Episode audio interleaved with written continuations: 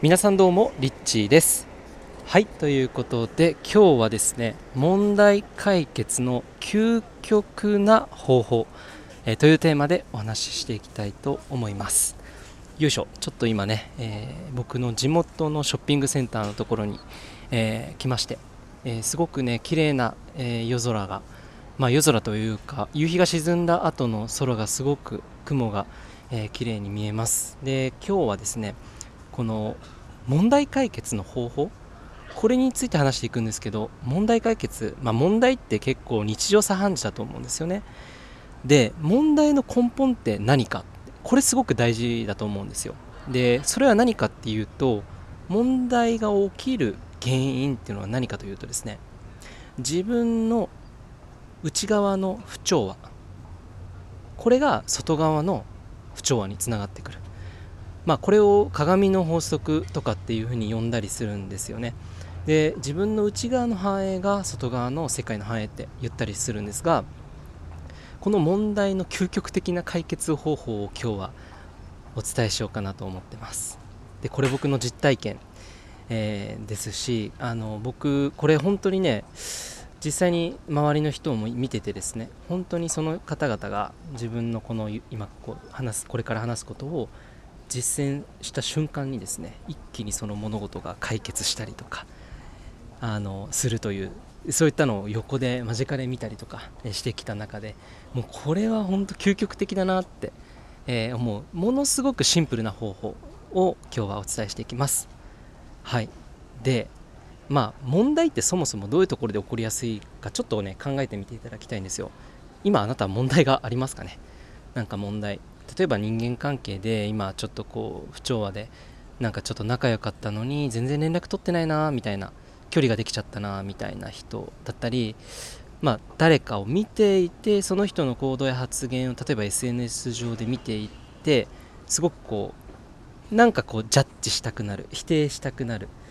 なんかこう言いたくなってしまうそういう感覚が感情として出てきた時、まあ、外的なものを見て外側の人を見てそういう反応が起きたりする時も、まあ、これも一つの問題かもしれないですよね。あとは子供との関係性も、まあ、これはよく僕も両親が言ってたことなんですけど子供との関係性も実は今日話すこの内容ここにすごく関連しているという話があってですねまあちょっとこの後話していくので具体的にはちょっとまだ話さないんですけれどもこれが本当面白くあのかんすごくね親子関係にもものすごいね反映されると思います、うん、あとなんだろうね。あと仕事とかもものすごい反映されますね。えっと仕事って基本的に問題が起きる時っていうのは自分のその行動のミスだったりとかする時に問題が発生したりあとは上司との関係性あるいは同僚との関係性でめちゃめちゃギスギスしている関係もう絶対にここでずっと働かないぞみたいな。あもう最悪だあの人みたいな。1人や2人いると思うんですよね。そういう職場にいると。僕も経験あるんですけどカフェで働いてた時になんかめちゃめちゃ仕事ができるんだけど仕事をしている最中にめっちゃ悪口言う人。そういう人いますよね。まあネガティブ自立タイプっていうんですかね。そのすごくネガティブな人。まあそういう人が周りにいた時問題起きやすいと思います。でこういうものっていうのは外側に起きている問題であって実はま根本原因最初に話したように自分の内側の問題が外側に反映されているだけなんですよ。つまりは自分との関係性。これが大きく影響しているということです。それでですねこの究極な問題解決の方法今から結論をお話ししたいと思います。えそれはですね一番これ大切なこと。何かというとですね自分の真実を声に出す。これなんですね。自分の本当に思っていることとも言えると思います。この自分の真実何を自分が感じて思って考えているのか。この事実真実本当のその声この部分を自分自身が相手に伝えていない時めちゃくちゃ問題が発生します。そう問題が発生しているように見えてくるんですよね。不調和が不調和でどんどんどんどん積み重なっていって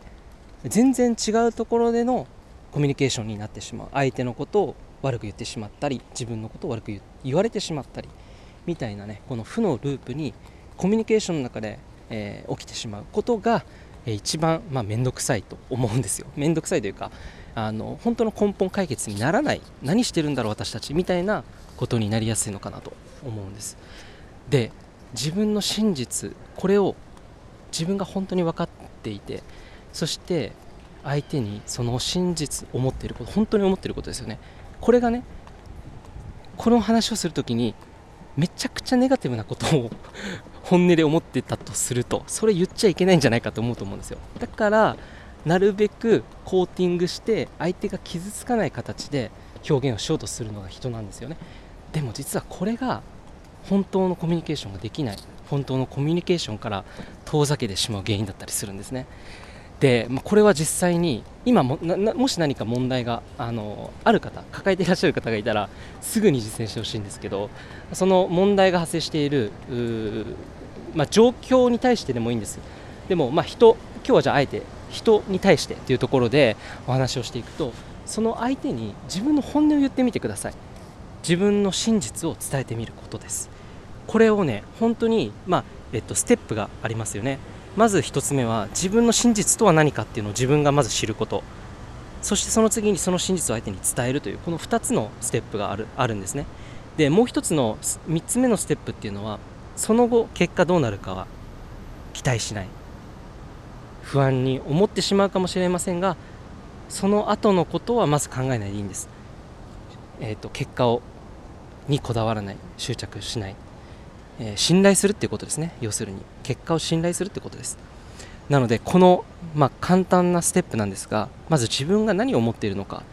これを知ってその自分が感じていること考えていること思っていること相手に対して状況に対して何かに対して問題という対象物に対して真実な思いをまず自分が知ってそれを伝えてみてください。相手に伝えてみるんですね。これをやるとですね相手も実は心の扉を開いてくれて本当のコミュニケーションができるんです。その時に一番問題解決ってものすごい早いんですよ。これをぜひ、えー、今日はね皆さんにお伝えしたかったんですよね。まあというのも僕自身ねあの実際にこの体験をつい最近しまして。でものすごいこう現実がシフトした瞬間があったんですよ。でそれっていうのは自分の本音自分の思っていること真実を相手に伝えたからなんですよね。伝えてみようと思えたのはなぜかっていうとステップ1の本当の自分の真実を知るっていうことができたからなんです。で逆に言うとですねこれが自分の真実が何かわからないままだと相手に人は選択を委ねたくなるんです。つまり自分が決めない方が楽だから。そうすると相手はこっちはどうって言ってくれるんですがなんとなくなあなあでこれをイエスと言って答えてしまうとその後にとんでもないことが起こる。だから自分自身がね本当の自分の思っていることとは違うことになってしまうとそこで自分との内側の自分とのその不調和が発生するんですよ。その不調和っていうものが肥大化して現実世界に反映された時に人間同士のコミュニケーション問題であったりとか状況的にどうしようもない出来事に苛まれたりとかするんです。なのでこのなるべくその自分とのギャップ自分とのズレを修正していくために自分の本当の気持ちを知るっていうところから、えー、始めてみるのがいいのかなと思います。そしてできれば相手とか自分の誰かね何かに対して自分がもし必要な瞬間があったとしたらそれを伝えなければいけない時が来たのであればそれを本当に相手に実際に伝えてみては、えー、伝えてみるといいのかなと思います、えー、このねあのこれが一番多分究極的な方法でシンプルかなって思います。うん。でもしそれで相手がね自分の真実を言った上で相手がどういう風な反応をするかっていうのは相手のことになのでそれは信じ信頼して委ねてあげることが大事なのかなと思います、えー、それではぜひですねこの、えー、誰でも多分できると思うのでぜひ使っていただけたら嬉しいです。ということで自分の真実とつながって自分の真実を声にしてみましょう。そういう時代が来たな来たのかなと思います。それでは最後までありがとうございます。リッチーでした。